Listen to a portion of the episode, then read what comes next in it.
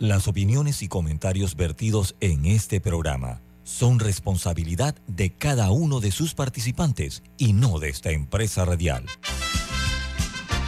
Son las 7.30 de la mañana, hora de un buen café y hora de Infoanálisis, el programa de información y análisis más profundo de Panamá. Infoanálisis con Guillermo Antonio Adames, Rubén Darío Murgas, Camila Adames Arias y Milton Enríquez. Infoanálisis por los 107.3 de Omega Estéreo.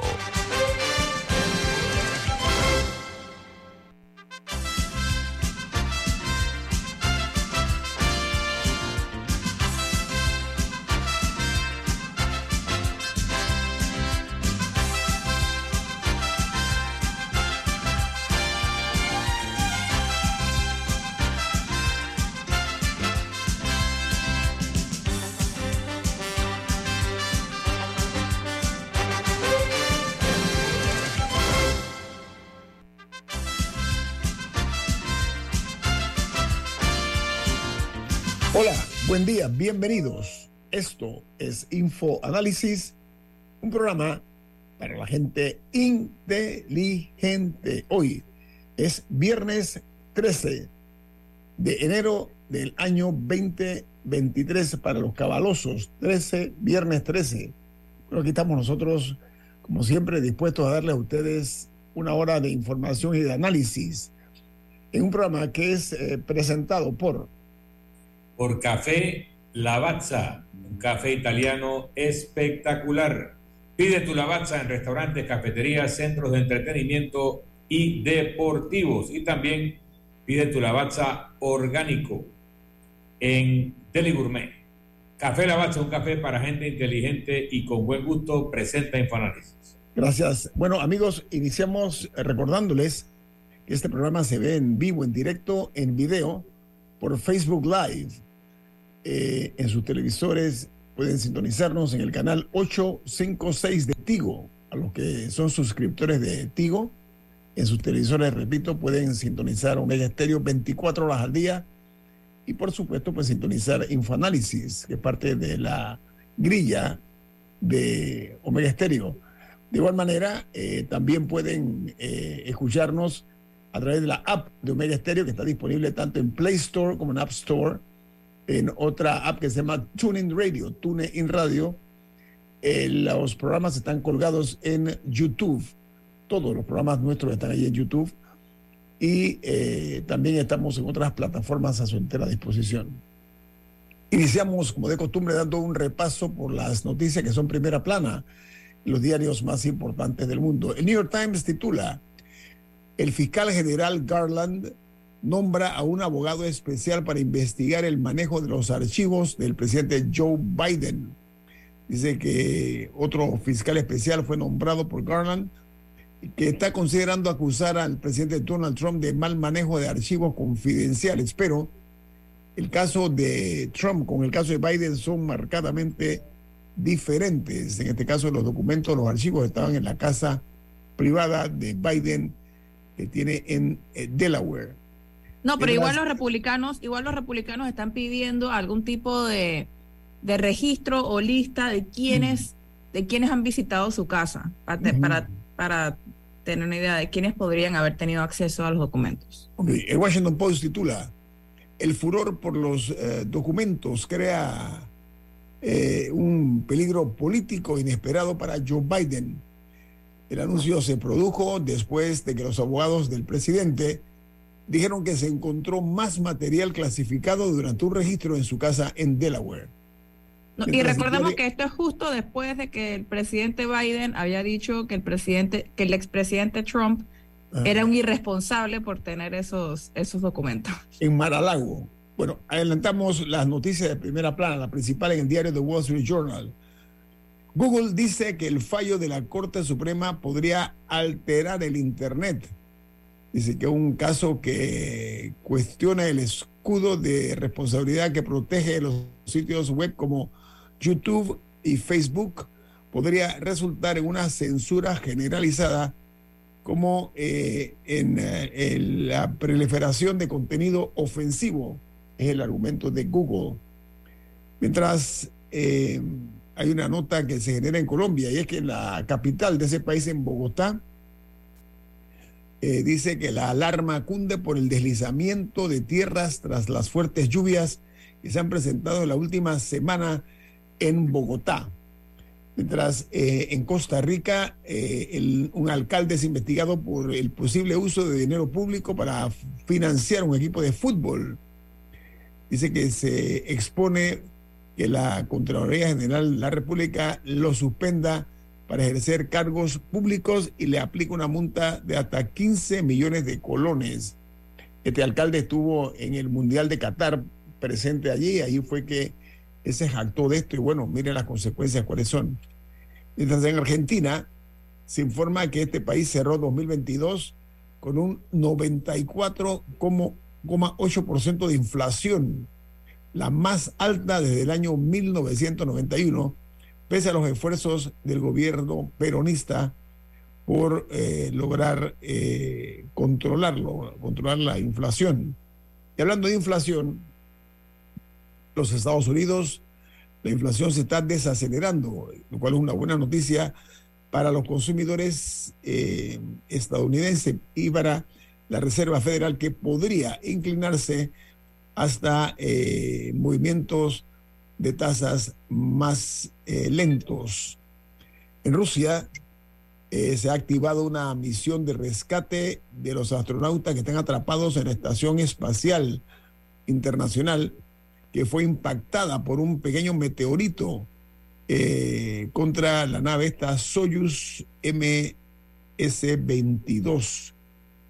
Por su parte, en Perú, la ola de violencia se traslada a la región del Cusco Dice que ayer había un ambiente fúnebre en Puno, el epicentro del movimiento que empezó eh, ayer ellos a enterrar a casi 17 muertos, que fue el resultado pues de los enfrentamientos con las fuerzas o las autoridades peruanas. Hay una nota también impactante y es que la compañía de eh, combustibles fósiles. Exxon tuvo eh, información precisa de el hecho muy puntual de que el planeta se iba a calentar desde finales de los años 70. Exxon hizo unos análisis científicos que le eh, informaron y le advirtieron del impacto que iba a tener contra el clima del planeta, lo que se llama el calentamiento global. Bueno, ellos lo negaron por décadas. ¿Y saben qué? Investigadores de la Universidad de Harvard eh, han mostrado un proyecto científico que manejaba esta empresa, la Exxon, eh, de forma temprana, en los 70, que adelantaba eh, que sus productos iban a provocar en el clima un impacto que hoy estamos viviendo, a pesar de haberse negado durante décadas a lo que ellos sabían que iba a venir. Yo califico esto como un crimen de lesa humanidad por los daños que le han causado al planeta y a la humanidad. Ellos, recuerden ustedes, hubo un de los más grandes, eh, eh, con las más grandes contaminaciones que ha habido en el planeta a los mares, fue casualmente un barco de la Exxon. Recuerden ese derrame que se denominó el caso Exxon Valdés. Pero continúo dice que eh, en los Estados Unidos los que se conocen como los Proud Boys eh, encabezó eh, los disturbios del 6 de enero para mantener a Donald Trump en el cargo. Ahora dicen en el juicio que en este caso particular los, los Proud Boys o los chicos orgullosos, ellos dicen que están acusados de conspiración sediciosa, pero están culpando ellos a Donald Trump que dicen que sería una injusticia convertirlos en chivos expiatorios sin acusar al expresidente Trump, que fue el que promovió y alimentó y respaldó este tipo de actividad que degeneró en un problema muy grande en la nación norteña. Y una noticia en España, presten mucha atención, un escándalo que se ha revelado y es que eh, se dio a conocer una serie de conversaciones, grabaciones de directivos del Club de Fútbol Barcelona, el Barça, donde los directores decían que Messi abro comillas, cito, es un enano hormonado que le debe la vida al Barcelona o al Barça. Este mensaje lo dijeron directores culés, como se le llama eh, al Barcelona, que han eh, llevado a pretender destruir a Lionel Messi. Que, eh, por supuesto, esto se dio producto de anuncio de que iba a fichar con el Paris Saint-Germain, el PSG, y ellos actuaron de esta manera ofensiva contra el, la estrella del, del fútbol mundial, Lionel Messi. En eh, los eh, Estados Unidos, el Tribunal Supremo Electoral prepara un instructivo para la inscripción de la... Perdón, en El Salvador, El Salvador estoy hablando, discúlpenme. En El Salvador, el Tribunal Supremo Electoral prepara un instructivo para la inscripción de la candidatura del presidente Nayib Bukele para eh, que se reelija. El documento está ahora mismo por ser concluido. Mientras en Chile, el Ministerio de Salud amplía los grupos de vacunación con la bivalente eh, y anuncia una nueva campaña y recursos para incentivar la inoculación contra la COVID-19. Y una noticia triste es que falleció ayer Lisa Marie Presley tras sufrir un paro cardíaco en su casa en Los Ángeles, California. Ella era la única hija del rey del rock, Elvis Presley. Muere a los 54 años de edad. Había ingresado a un hospital tras ser atendida por los servicios de emergencia, como dije, en su residencia. Camila, usted hablaba que ya se había presentado. La película Elvis ganó el, un, premio en los... No, no, eh, eh, la película no. El actor eh, Austin Butler, que hizo de Elvis, que... Elvis Presley, ajá. Ajá, de Elvis, ganó el Golden Globe a mejor actor en no me acuerdo qué categoría es esa. Y la familia estaba ahí, incluida Lisa Marie Presley. Eso fue hace dos días. Ella la entrevistaron y todo ahí. Pero, ah. pero aparentemente sufrió un, un, ataque cardíaco en su casa. Y a pesar de que su ex esposo que estaba ahí hizo intentos por revivirla y los paramédicos también no, no fueron exitosos. En Guatemala, perdón, eh, dice que la eh, Human Rights Watch informa eh, y señala en forma directa el deterioro de la democracia por la corrupción generalizada que hay en ese país, por la persecución a la libertad de prensa y a los defensores de los derechos humanos. Le están haciendo estas acusaciones al gobierno guatemalteco. Mientras en México detienen en Michoacán al pistolero que le disparó al periodista Ciro Gómez Leiva. Eh, dice que él eh, había hecho unos, disparos con otros más, otros criminales que habían cobrado 400 mil dólares por el, ataque, el ataque contra este renombrado periodista que ha sido un crítico severo del narcotráfico, del narco eh, y del crimen organizado. Mientras en República Dominicana, dice eh, las autoridades eh, que más de 400 mil turistas entraron por el aeropuerto de Punta Cana en el año 2022, convirtiéndolo en el eh, aeropuerto con mayor registro de llegadas de extranjeros en el país. para ser más puntuales, se trata de 425 mil turistas que entraron solamente por el aeropuerto de Punta Cana, no están tomando en consideración el, aeropuerto de Santo Domingo ni otros aeropuertos que tienen ellos otros aeródromos que hay en República Dominicana. Esta es una actividad muy exitosa la que desarrolla ese país en el turismo. Bueno, amigos, hasta aquí las internacionales.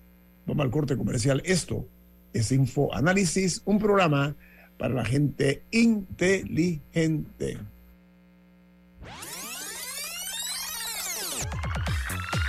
Omega Stereo tiene una nueva app. Descárgala en Play Store y App Store totalmente gratis. Escucha Omega Stereo las 24 horas donde estés con nuestra nueva app. Omega Stereo, cadena nacional. Ya viene InfoAnálisis el programa para gente inteligente como usted.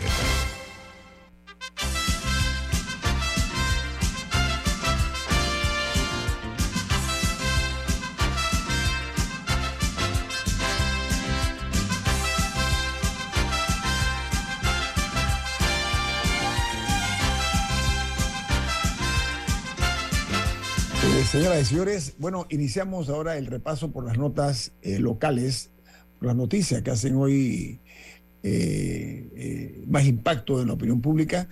y hemos invitado a la periodista y politóloga Sabrina Bacal. Buen día, Sabrina, ¿cómo está? ¿Cómo le va? Buen día, buen día a la audiencia de Infoanálisis.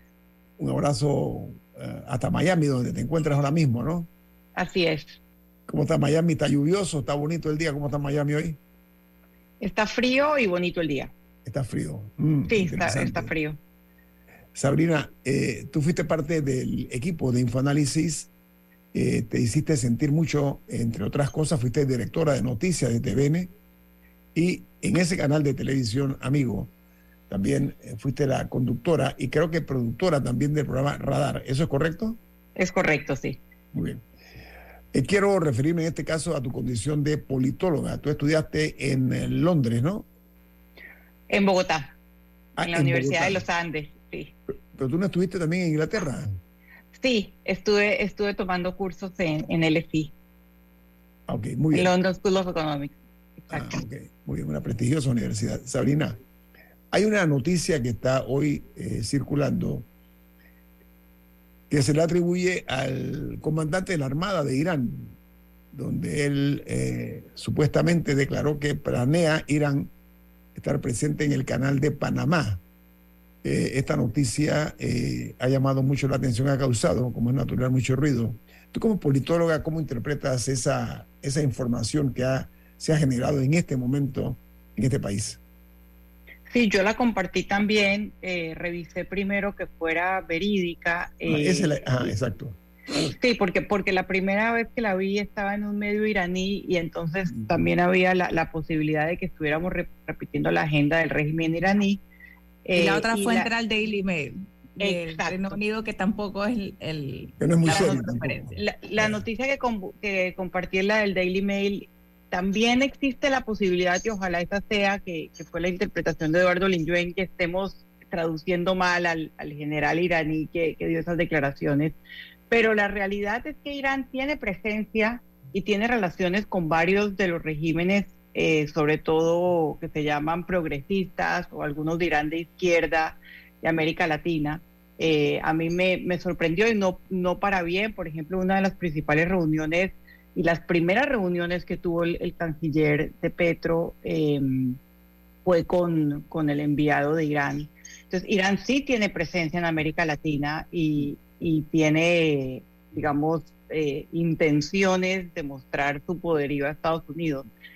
Repito, espero ver la noticia en otro lado, pero mientras tanto, eh, yo puse un tuit pensando que Cancillería debe estar analizando el tema también le hice la consulta al ex canciller y amigo y también parte de este programa, a Jorge Eduardo Ritter, mm. si el canal eh, tendría alguna disposición o, tendría alguna ruta para ponerle un, em, un freno a, un barco que quiera pasar por el canal. Y mm. entonces me dice que no el tránsito, pero sí estacionarse y que también estaba muy intrigado y preocupado por la noticia y que estaba investigando. Sabrina, en otro tema, en este momento eh, la renovación, la diferencia que hay en el contrato entre Minera Panamá y el Estado panameño se centra en varios tópicos. Uno de ellos, el tema de las eh, regalías. Panamá durante mucho tiempo ha recibido lo que yo denomino migajas, un 2% de un negocio multimillonario. De tu perspectiva, eh, ¿cómo ves las negociaciones que se están dando por parte del gobierno panameño con First Quantum, en este caso eh, en su filial minera Panamá. Sí, bueno, lo primero que llama la atención es que en enero el presidente Laurentino Cortizo dijo haber llegado a un acuerdo, e incluso en enero del año pasado, ya pasó un año, e incluso informó qué se harían con esas regalías y resulta que no se había llegado a ningún acuerdo. Así que ahí se genera el primer, eh, el primer momento de desconfianza con, con, un gobierno que ha sido todo menos transparente. Entonces pasan 11 meses en que, en que no sabemos nada y al final del año eh, nos dicen que, que el gobierno le está dando un ultimátum a la minera que yo desde ese momento dijo, dije seguramente será un penultimátum y resultó ser un penultimátum porque no fue la única oferta que le hizo. Mira, yo creo que yo tengo una posición contra la minería y, he conversado con, con ambientalistas y también con expertos en el tema, pero ya que Panamá se metió sin haberle consultado a su población, porque hay países como Costa Rica que lo hicieron y decidieron no, a la, no ser un país minero y concentrarse en el turismo y el turismo económico. Pero ya que Panamá decidió para bien o para mal, las autoridades decidieron por nosotros eh, que hay una explotación, que hay una, hay una minería, hay una mina de cielo abierto, pues el país tiene que lograr las mejores condiciones en términos del aprovechamiento de sus recursos minerales, eh, que la minera le dé las mayores regalías posibles, porque claro, empezaron a circular informaciones que ahora sí las puso a circular el gobierno de que, de que la principal fuente de ganancia de esta empresa enorme que cotiza en bolsa era la mina de Panamá, eh, una de las minas de cobre más grandes del mundo, mm. si no la más grande del mundo. Entonces, eh, básicamente me me estoy complacida que el gobierno finalmente está dando información. Ha dado alguna información eh, contradictoria. Inicialmente se dijo algo sobre los metales eh, distintos al cobre que se extraían, que si se debían pagar, después dijo que no se debían pagar.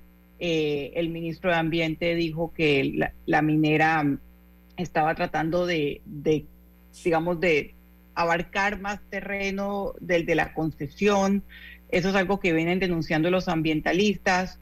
Eh, el, el, abogado Ibrahim Asbata explicó que ese terreno no es concesión, no es concesión de la explotación, sino terreno que necesita la empresa. En fin, yo eh, lo que comentaba ayer y no fue del agrado del, del gobierno es que a mí me parece que, la minera sabe muy bien lo que quiere y sabe muy bien cómo lograrlo. Y ya que el equipo negociador del gobierno nos representa a todos, esperaríamos el, mismo nivel de, estrategia, de conocimiento em, y, de, defensa, ¿no? Y, de, y, de, capacidad de defensa de los intereses nacionales y de coherencia en las declaraciones. Milton. sobre esto último, solo para decir, porque en otro momento se puede profundizar que cualquier onza de riqueza del subsuelo que se haya extraído después del fallo de la Corte que anuló el contrato es una apropiación ilícita y todo el producto de esa extracción, 100% de ello es propiedad del Estado panameño. Que no se haya ejercido los derechos del Estado panameño a lo largo de los años es otra discusión, pero eso está claro en la Constitución y lo tiene que saber la empresa. Pero en el tema anterior, el tema de Irán, tema del canal de Panamá. Em, en, el mundo hay siete strategic waterways o siete strategic choke points, que son eh, las vías marítimas estratégicas. El, Bósforo, eh, el estrecho de Gibraltar, el canal de Panamá es uno de ellos. Em, la mejor seguridad para esos estrechos, para esos pasos estratégicos, es que sean de libre tránsito, en algunos casos pagando peaje, como es el caso de Panamá, y en donde quien administra esa vía eh, se declara neutral es mucho mejor. O sea que ninguna nave tiene prohibido el paso en, en el canal de Panamá. Lo que tiene que hacer es pagar su peaje, incluyendo naves militares. Las naves militares de los Estados Unidos, las de Colombia y Costa Rica por el Tratado de Montería, tienen paso expedito, particularmente las de Estados Unidos. El paso expedito y las otras tienen paso gratuito. Si Irán tiene una nave militar que quiere pasar por el canal, lo puede hacer, como las naves rusas o las soviéticas en su época pasaban y pasan. Lo que no puede hacer ninguna nación es estacionar fuerzas militares en aguas territoriales panameñas o cerca de un activo como el Canal de Panamá sin que Panamá reaccione. El que Irán haya anunciado que lo piensa hacer de una forma u otra, eh, yo lo tomé como algo muy probablemente cierto, citaban una fuente de un general, etcétera, y porque Irán ya está en América Latina. Irán está haciendo operaciones conjuntas con Nicaragua y con Venezuela hace rato. Se denunciaba hace años la llegada de vuelos procedentes de Siria y procedentes de Irán a Caracas, que llegaban a una terminal aparte de la terminal principal, donde se entraba a Venezuela sin los controles migratorios usuales. Entonces, sí hay una actividad de penetración de parte de Irán por sus propios intereses y tenemos que reconocer que Irán y Estados Unidos están abiertamente enfrentados y en la medida que un enemigo de los Estados Unidos identifica el canal de Panamá como un activo estratégico de los Estados Unidos, está en la lista de los objetivos militares en cualquier conflagración.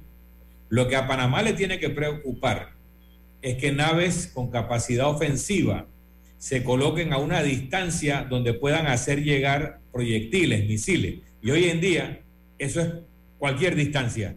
Es posible que le llegue un proyectil al canal de Panamá de acuerdo a la capacidad tecnológica del país. Entonces sí tenemos que preocuparnos, sí tenemos que pedir explicaciones, sí tenemos que invocar ese mismo tratado de neutralidad que hace a los demás signatarios firmantes de la garantía de neutralidad del canal de Panamá. No solo un problema de Panamá, no es solo un problema de Panamá y los Estados Unidos en virtud del canal de Panamá, es un problema de todas las naciones signatarias del Tratado de Neutralidad que tienen que contribuir a garantizar esa neutralidad del canal. Y Panamá tiene que moverse diplomáticamente en todo ese ámbito.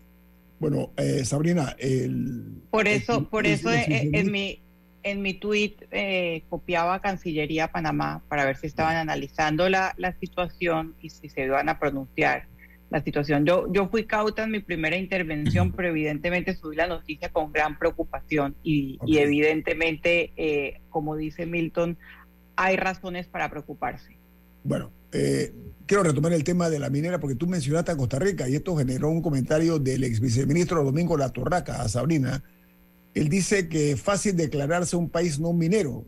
Bueno, así son los ticos, bien eco-friendly, dice el señor La Torraca y añade que Costa Rica no tiene yacimientos. Eso es en base al comentario que tú hiciste, ¿no? Eh, pero lo cierto es que aquí en Panamá no se consultó a nadie eh, si queremos no ser un país eh, minero.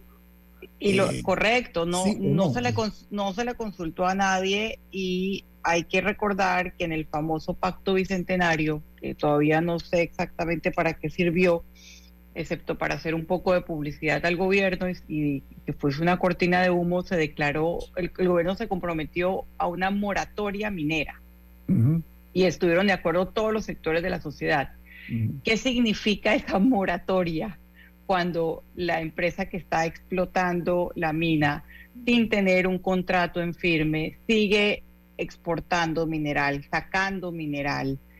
y, aparentemente pidiendo expandir el proyecto. De eso, vamos a hablar, al regreso del corte comercial aquí en Infoanálisis. Este es un programa para la gente inteligente.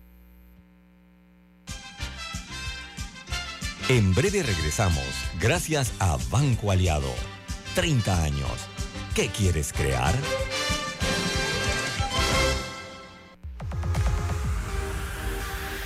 Omega Stereo tiene una nueva app.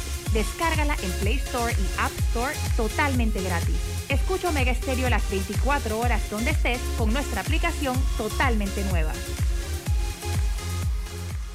En la Casa del Software integramos el pasado y el futuro de su empresa. Somos expertos en hacer que distintos programas y bases de datos se puedan hablar entre sí, consolidando sus sistemas de información.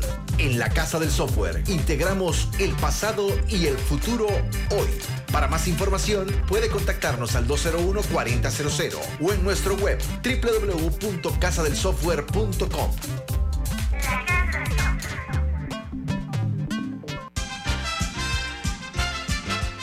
Ya estamos de vuelta, gracias a Banco Aliado. 30 años. ¿Qué quieres crear?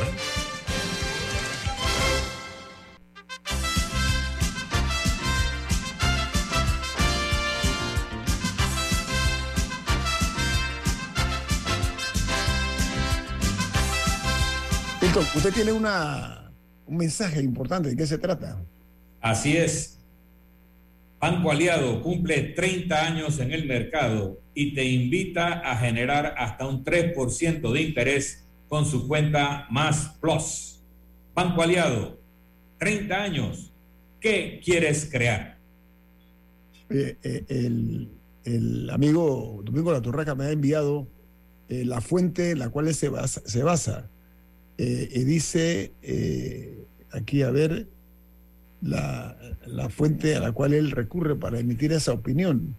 Es Mineral Resources Online Data, eso es lo que, donde cito la fuente. Pero Sabrina, a ver, el, es un hecho Ah, para mí penoso, tanto dentro como fuera de Panamá, que esta empresa estuvo extrayendo de nuestra tierra, de nuestra piel.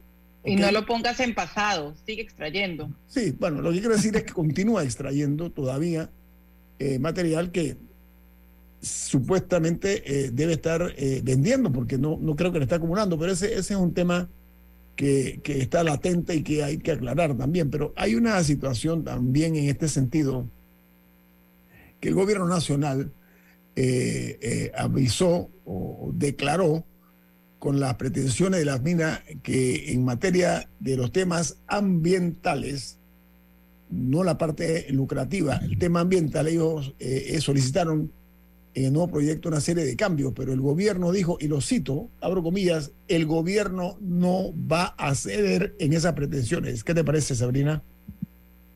parece bien, o sea, yo espero que las acciones vayan alineadas a las palabras, porque, y una cosa que yo, que yo comentaba ayer en, en mesa de periodistas, eh, sé que el, ministro dio, el ministro de Comercio dio una extensa entrevista en Telemetro Reporta, y en algún momento de esa entrevista dijo, porque estamos hablando de un contrato de 20 años con prórroga de 20 años más. Entonces, eh, lo que, lo que yo esperaría de quienes están representando a todos los panameños eh, en la defensa de sus recursos es que eh, no estén apurados o desesperados por llegar a un acuerdo y que pongan eh, el, interés nacional por encima de cualquier otro interés o agenda. Yo no creo que estar diciendo públicamente de que se está llegando, o sea, que se busca llegar a 20 años con prórroga de 20 años más, esté alineado o sea conveniente al interés nacional. Entonces, por eso digo, el gobierno ha tenido palabras fuertes, pero asimismo ha habido algunas declaraciones y algunas acciones que a mí me generan dudas. Yo espero que al final de esta negociación los panameños, tanto los que creemos, los que creen en minería como los que no creemos en minería, consideremos que se llegó a la mejor defensa posible del interés nacional. Pero sé muchos claroscuros, Sabrina, sé muchos claroscuros en este tema, que es un tema sensitivo. Creo que en algún caso hay mucha gente que no ha comprendido de qué se trata, del interés nacional, de nuestros, de nuestros, nuestros recursos, nuestra riqueza, pero ahora ha surgido un nuevo elemento que dio a conocer el Ministerio de Comercio e Industria, así es que dice que la empresa First Quantum o Minera Panamá ha solicitado ahora lo que se denomina servidumbre de uso que esté fuera de la concesión. Ustedes están pidiendo más áreas todavía, eh, eh, Sabrina, de acuerdo al MISI. Correcto, como, como dijo Camila, están buscando expandirse en el, en el espacio y también en el tiempo. Por eso Lo que han pedido antes como espacio de expansión era reserva forestal, o sea, no solo eh, están afectando tierra ya devastada, sino que ahora quieren extender a, tierra que está dentro de reservas de la biosfera.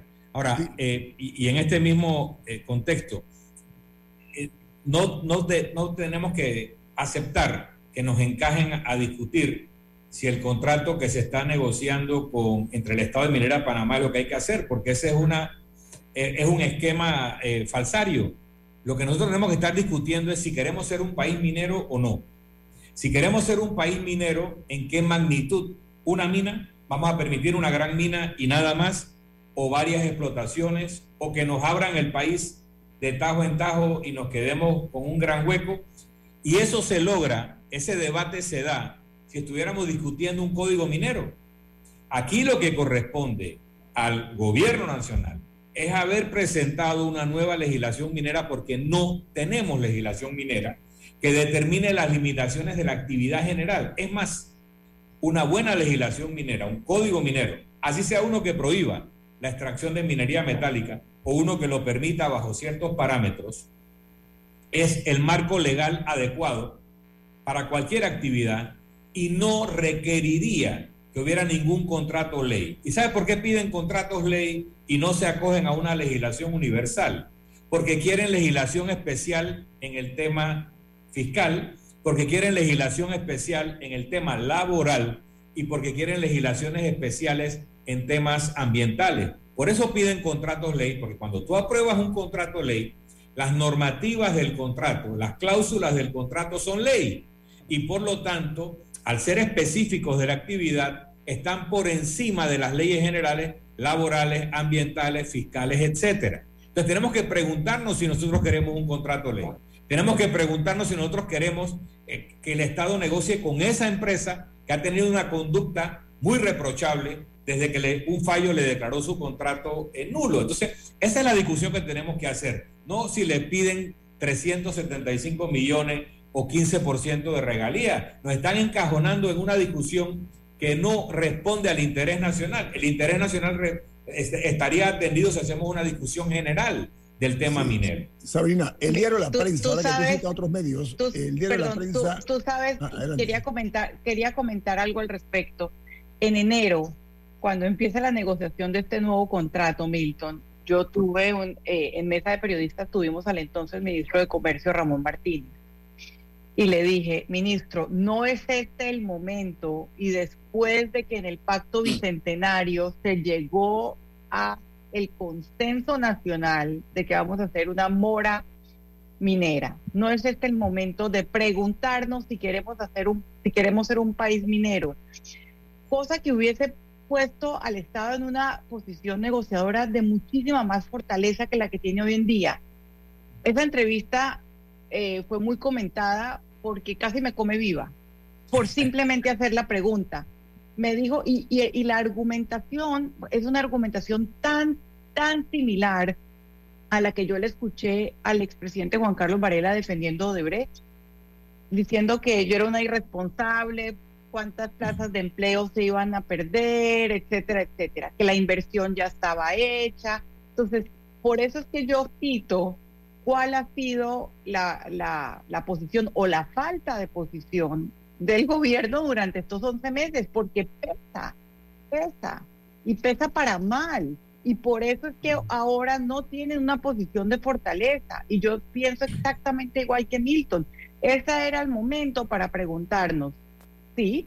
Eh, hicieron una inversión, señores de First Quantum, que por cierto, conforme avanzan las negociaciones, han ido cambiando el monto total de la, de la inversión inicial que hicieron. Lo que dicen haber invertido. esa, es la, esa, es la, pregunta que te iba a decir, porque el diario La Prensa... no, un día son 6 mil, otro día son 10 mil, en un momento creo que fue 3 mil o 3 mil 500. Bueno, y, ahora que estamos hablando de medios y de, de, este tipo de noticias, el diario La Prensa dice que eh, eh, la empresa eh, pretende flexibilizar, ojo, flexibilizar algunas medidas eh, ambientales en términos generales que ya eh, están eh, pactadas en el proceso de negociación, o sea, piensan ampliar sus beneficios en ese aspecto. Y cuando habla de moratoria, yo quiero a manera de, nada más de hacer docencia, la palabra moratoria, de acuerdo a la Real Academia Española, dice es una prórroga en el plazo establecido para algo, especialmente el pago de una deuda o el cumplimiento de una obligación. Eso es una moratoria, nada más. Lo que tú estás hablando, casualmente, eh, lo refiero a lo que dije antes. Aquí estamos pensando que nosotros estamos condenados a negociar con First Quantum. No, por eso. No es cierto. Ah. no, es cierto. Nosotros podemos decirle, no vamos a negociar con ustedes por X y Y cosas, vamos a a decidir si queremos ser un país minero o vamos a abrir una licitación internacional. Pero dos, también nos están haciendo creer que esto se restringe a cuánto van a pagar. Y eso no es lo que se está negociando. No, Aparte de cuánto van a pagar, están relajando las normas ambientales, están relajando la normativa laboral, están haciendo una serie de concesiones que al vertirlo en un contrato ley van a estar por encima de las leyes que se le aplican al resto de las personas y empresas que operan en Panamá y no nos están diciendo eso. Milton, ¿quieren tocar el tema? conciencia de la magnitud de esta negociación. Estoy, estoy completamente de acuerdo, mucho, mucho, incluso igual de importante o más importante que los 375 millones tiene que ver con si buscan expandirse, el, el, tiempo del contrato. A mí me asustó escuchar al ministro, que es el que está al frente de la, de la negociación, decir 20 años más 20 años de prórroga, 40 años, ¿de verdad? Pero, ¿sabes qué? Este tipo de negociación con la minera Panamá va, desafortunadamente para algunos y beneficios, beneficiosamente para otros, a tener eh, una definición acerca de quienes realmente han defendido los intereses del país o quienes no. Esto es una cuestión de responsabilidad cívica y ciudadana, pero en el tema este de la postura de la eh, empresa minera Panamá, que muchas veces siento que nos ven como si fuéramos nosotros poca cosa, ¿no? Como país pequeño, porque ellos tienen entre sus socios algo que es inconstitucional a varios gobiernos, como es sabido, ¿no? O sea, aquí hay, desde un inicio hay una serie de ilegalidades que se han permitido seguir extrayendo sin un contrato con la nación. O sea, aquí hay, aquí hay más escándalos de lo que se puede pensar de una forma eh, tangencial, pero Sabrina... Y, por eso es que se prohíbe que haya accionistas gubernamentales en concesiones en Panamá. porque cuando tú le dices que no a su pretensión, empieza a generar un problema diplomático. No por eso. Con China, con Corea del Sur o con Singapur. Entonces, por eso no queremos eh, accionistas gubernamentales en concesiones de ahí. Por eso la ley panameña no lo permite. Hay un tema también relacionado al ITBMS. También está dentro del paquete. Ojo, o sea, en la parte de dinero tiene ese, ese un punto, pero también hay otro pendiente, que es lo de la terminación, Sabrina. O sea, cómo se terminaría el tema eh, y lo relacionado a la evasión de impuestos. Son los las asignaturas pendientes que están ahora mismo manejándose. Eh, eh, son temas muy sensitivos para efectos de los intereses de Panamá, Sabrina, ¿no te parece? Sí, los tristemente célebres créditos fiscales. Correcto. Que muy pocas veces equiparamos a los subsidios, pero que son peores que los subsidios, porque los subsidios que tanto criticamos en ocasiones están destinados a quienes más lo necesitan. Y en cambio los créditos fiscales son leyes especiales para ciertos grupos de empresarios que les permiten no pagar impuestos como hacemos todos los ciudadanos. Los exoneran de esto y los exoneran de aquello y le y etcétera, etcétera. Y obviamente Andy, el gobierno ha dicho que eso está también en la mesa de negociación.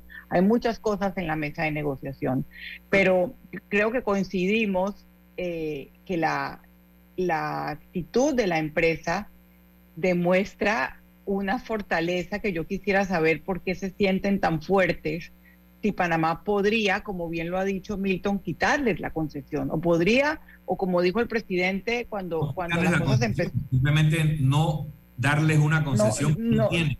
Correcto, no tienen en este momento. Ese es el recurso que tiene bajo la manga, ¿no? Son, son, son, una empresa pirata. En este momento operan, operan sin una base legal sin un contrato, lo cual es una vergüenza, para mí es humillante, es oneroso para el país, etcétera. Sabrina, muchas gracias por estar con nosotros, pero ¿sabe qué? En alguna forma quiero pensar en positivo y es la expresión eh, que hizo pública el gobierno, de que ellos dicen que el gobierno no va a ceder a las pretensiones exageradas de la empresa.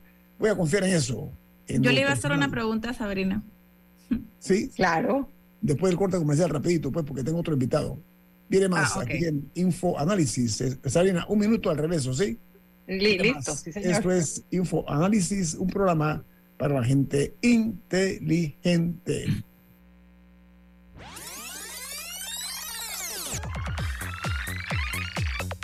Omega Stereo tiene una nueva app. Descárgala en Play Store y App Store totalmente gratis. Escucha Omega Stereo las 24 horas donde estés con nuestra aplicación 100% renovada. Omega Estéreo, 24 horas en FM Estéreo. Ya viene InfoAnálisis, el programa para gente inteligente como usted.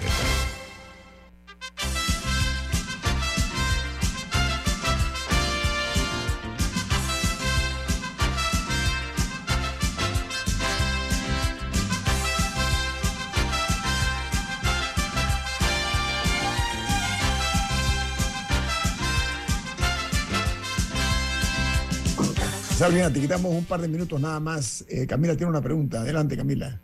Sí, que no, quería escuchar tu opinión sobre el proyecto de ley que hay en la Asamblea que busca regular la profesión de politólogo y que o sea, lo, limitaría a, a, o sea, a, ciertos estudios, habría que, que, pasar por una junta de una junta técnica de la Universidad de Panamá, etcétera. ¿Cuál es tu opinión del proyecto? Me parece una completa pérdida de tiempo. Eh, al igual que la regulación de otras profesiones, pero incluso la entiendo menos, porque a pesar de que, de que la regulación de la profesión de medicina y de abogacía limita el acceso a mentes brillantes al país que podrían aportar. Sí, porque es solo para panameños ahora. Es, es, ahora la, el politólogo será solo panameño. Y, y tú y yo somos politólogas. Eh, es una profesión eminentemente académica y muy universalista. O sea, entre más conoces de otros sistemas políticos, más puedes aportar a la comprensión del tuyo. Ilustrar, pueden ilustrar. No, no me hace sentido, pero quería decir que todavía en los abogados y los médicos en, lo puedo comprender eh, en, el sentido de que no cualquiera puede ser médico, no cualquiera puede ser abogado. Entiendo que haya una autoridad que, que revise esos títulos o que homologue los títulos, pero títulos como historiador o politólogo, porque el, último intento fue el de historiador, no le veo absolutamente ningún sentido, porque son No, yo quiero saber quién es el nombre y apellido de esa ley, que quiere que quieren que nada más esté limitado a, un, grupo, de panameños, claramente. Tiene, debe, tener, debe tener nombre y apellido, pero tú, como, como bien lo sabes, son, son, son carreras muy académicas eh, y, no y, y no entiendo cómo van a limitar el ejercicio de la misma. Por ejemplo, tú y yo somos politólogas y ejercemos el periodismo. O sea, ¿qué, buscan con eso? No, no tengo idea. Sabrina, sigue la competencia de disparates en este país. Qué pena. Bueno, gracias. Un saludo, saludo hasta Miami, Sabrina. Que la pasen muy bien el fin de semana. Saludos a todos. Chao. Hoy nos acompaña el eh, secretario de Energía, Jorge Rivera Staff. ¿Cómo está, secretario? Buena, buen día. Buenos días, Guillermo, a usted aquí en en el programa, por supuesto, a todos los radiantes. Muy bien, siempre un gusto participar. Oiga, secretario, ayer el Consejo de Gabinete se anunció la extensión del precio del galón de combustible solidario que se va a mantener entre el 25 hasta el 15 de febrero. Amplíenos al respecto, por favor, secretario. Sí, efectivamente, don Guillermo, eh, en la mañana de ayer el, Consejo de Gabinete, eh, luego de las eh, evaluaciones, los análisis que se hicieron, que fueron realmente eh, de diversa índole, siempre tomando en cuenta los dos grandes elementos que, hemos planteado desde un inicio. Uno, el monitoreo y la, evolución de los, de los, precios internacionales de los combustibles y, segundo, eh, la realidad fiscal y, y, económica del país, pues se tomó la decisión de ampliar por un mes más, hasta el 15 de febrero, el programa de combustible solidario, asignando una partida para este periodo adicional de hasta 30 millones de dólares del presupuesto eh, nacional. Pero ¿por qué? O sea, ¿cuál fue el razonamiento para extenderlo en momentos en que el combustible está... O sea, cuando, se, cuando se dio la medida en julio, o sea, el combustible estaba a niveles muy altos y aún así había ciertos temas con la ley que por qué no se había focalizado, que por qué se había hecho universal, el, el, costo que se iba a tener, si iba a haber algún tipo de retorno sobre esa inversión. Eh, qué, impacto iba a tener para el, para el gasto que se iba a hacer, porque no siquiera es inversión, es gasto. ¿Por qué se decidió ampliar si el combustible ya está más bajo? Si la realidad es distinta. Sí, efectivamente, ¿no? la realidad y, la pregunta tuya nos permite dar contexto. En, junio del año pasado llegamos a estar por encima de 6 dólares el galón de combustible de, la, de, 90, de 95. Hoy en día estamos esto, alrededor de 3, 82 eh, el equivalente del, combustible 95 y evidentemente sí, ha habido una disminución importante, sobre todo en el último trimestre del 2022, de los precios de los combustibles internacionales y se ha reflejado en el precio del mercado nuestro. Sin embargo, como decía, no solamente es el impacto específico, eh, el sacrificio fiscal que hacen las arcas del Estado, sino se ha hecho una evaluación durante todos estos meses del impacto en la inflación el impacto en el poder adquisitivo, lo que se conoce como la demanda agregada, manejan los economistas, eh, de este apoyo que se ha dado durante estos meses. ¿no? Entonces sí ha habido, digamos, no desde el punto de vista fiscal directamente para el Estado, sino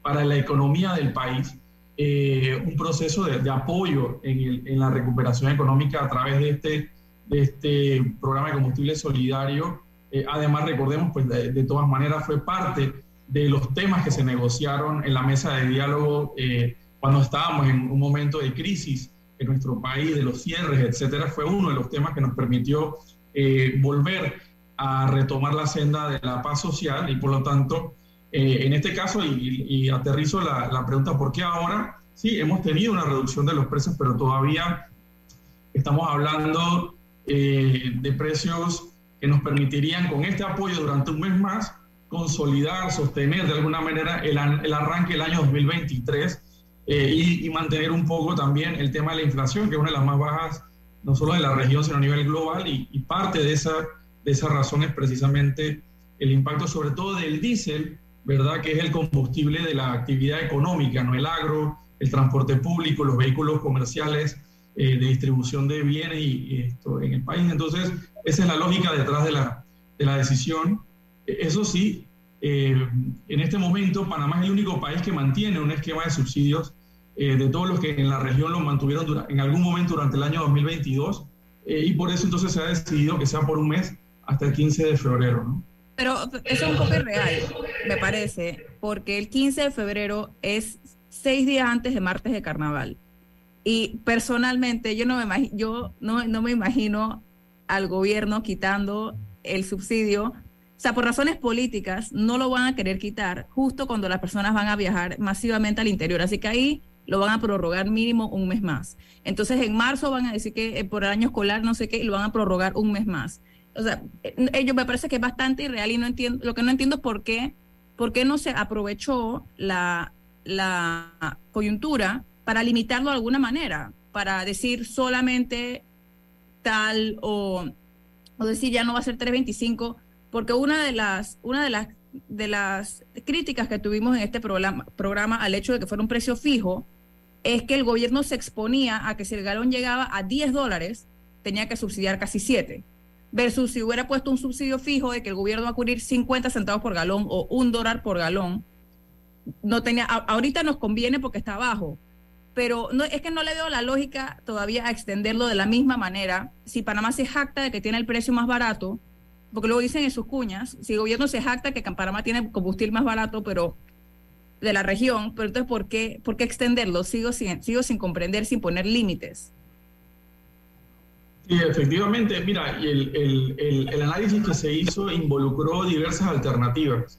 ¿no? La, la alternativa de, de, una focalización adicional, las condiciones son diferentes en el día de hoy, eh, la diferenciación de precios por producto, eh, el aumento del, o la disminución del, del margen del, eh, del, monto del subsidio por galón, etcétera. Todo ese análisis se hicieron, los escenarios se construyeron en función de eh, proyección de precios X durante los próximos dos, tres meses, un mes, eh, y al final, pues la decisión fue extenderlo eh, por un mes en las mismas condiciones en las que estaba eh, hasta el momento. De hecho, fue parte de las discusiones también el tema del impacto fiscal, como les decía, todas esas variables se tomaron en cuenta, pero al final la decisión del equipo de gobierno fue pues extenderlo por, por un mes, ¿no? Y la, la la, lógica detrás eh, es un poco lo que te comentaba, el, mantener el apoyo en este inicio del 2023 eh, al proceso de recuperación económica. Sin embargo,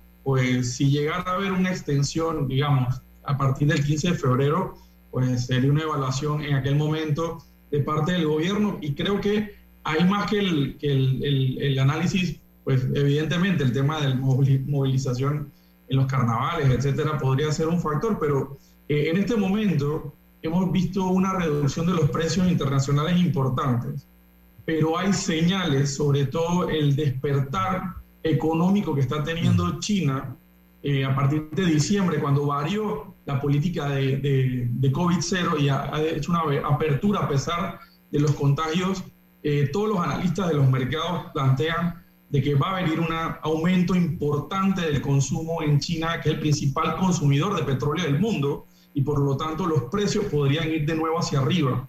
Hay analistas que plantean, en general el mercado ve manteniéndonos en 80 dólares el barril del WTI, del, crudo de Texas, que es el que usamos en la región durante el 2023. Sin embargo, las entidades financieras, por ejemplo, lo ven en 95 o 100 dólares el barril durante el año 2023. Entonces, estos elementos en este momento lo estamos tomando en cuenta y se, se ponen sobre la mesa y se toma la decisión.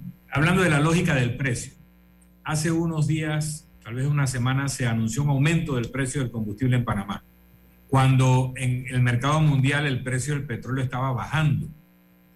Eh, alguien, un invitado que estaba aquí cuando nos hicimos la pregunta, nos dijo, no, lo que pasa es que el precio del refinado en el hemisferio norte, producto del invierno, nos afecta el precio a nosotros. Yo escuché la respuesta, hacía algún sentido, pero no me hace todo el sentido. Si el precio del barril baja, ¿por qué el precio del petróleo de la gasolina en Panamá subió? A ver si tú nos das una explicación también, a ver si corresponde con la que nos dijo el invitado. Dos minutos, secretario, por favor, disculpe. Mira, muy, muy, eh, sí, efectivamente. Y de hecho, es importante entender, la, nuestros precios locales reflejan esto casi perfectamente, pero no, no quiero usar esa palabra, las variaciones de, los precios de los refinados en la región y a su vez esto del, del crudo. Lo que pasa es que tuvimos una baja importante hasta la primera quincena de diciembre del año pasado, importantísima, estuvimos casi en 70 dólares el barril del crudo, pero hoy en día estamos en 80, de 70 en la primera quincena de diciembre ha venido subiendo el precio del barril eh, paulatinamente eh, a, nivel de tendencia. Digo, ha venido en variaciones durante el día, pero hoy en día estamos en 80 dólares y los precios lo están reflejando. Entonces, el hecho de que suba en Panamá es precisamente porque está subiendo tanto el crudo como los refinados, ¿no? Entonces, creo que fue un momento de la primera quincena de diciembre sí tuvimos bajones y se reflejaron durante esa época en el precio local, pero ya ha venido subiendo eh, sostenidamente. Por eso decimos que en el 2023, con el tema de China y que Estados Unidos, eh, todos los datos que se están teniendo durante estas primeras semanas del 2023 plantean que la recesión no va a ser tan fuerte, también implica un aumento del consumo y, por supuesto, eh, precios hacia arriba durante las próximas semanas. Oiga, don Jorge Rivera Staff, secretario de Energía, muy agradecido por su tiempo. Usted siempre tan, tan dispuesto a dar la cara a la opinión pública. Lo felicito por esa actitud tan responsable. Que tenga buen fin de semana, don Jorge Rivera, staff. Igualmente, saludos. Gracias. ¿Quién despide Infoanálisis, Milton? Nos vamos, pero lo hacemos disfrutando una deliciosa taza del café Lavazza, un café italiano espectacular que usted ya puede pedir en su variedad orgánica en Deli Gourmet. Café Lavazza, un café para gente inteligente y con buen gusto. Despide Infoanálisis. Ha finalizado el Infoanálisis de hoy. Continúe con la mejor franja informativa matutina aquí en Omega Estéreo 107.3, Cadena Nacional.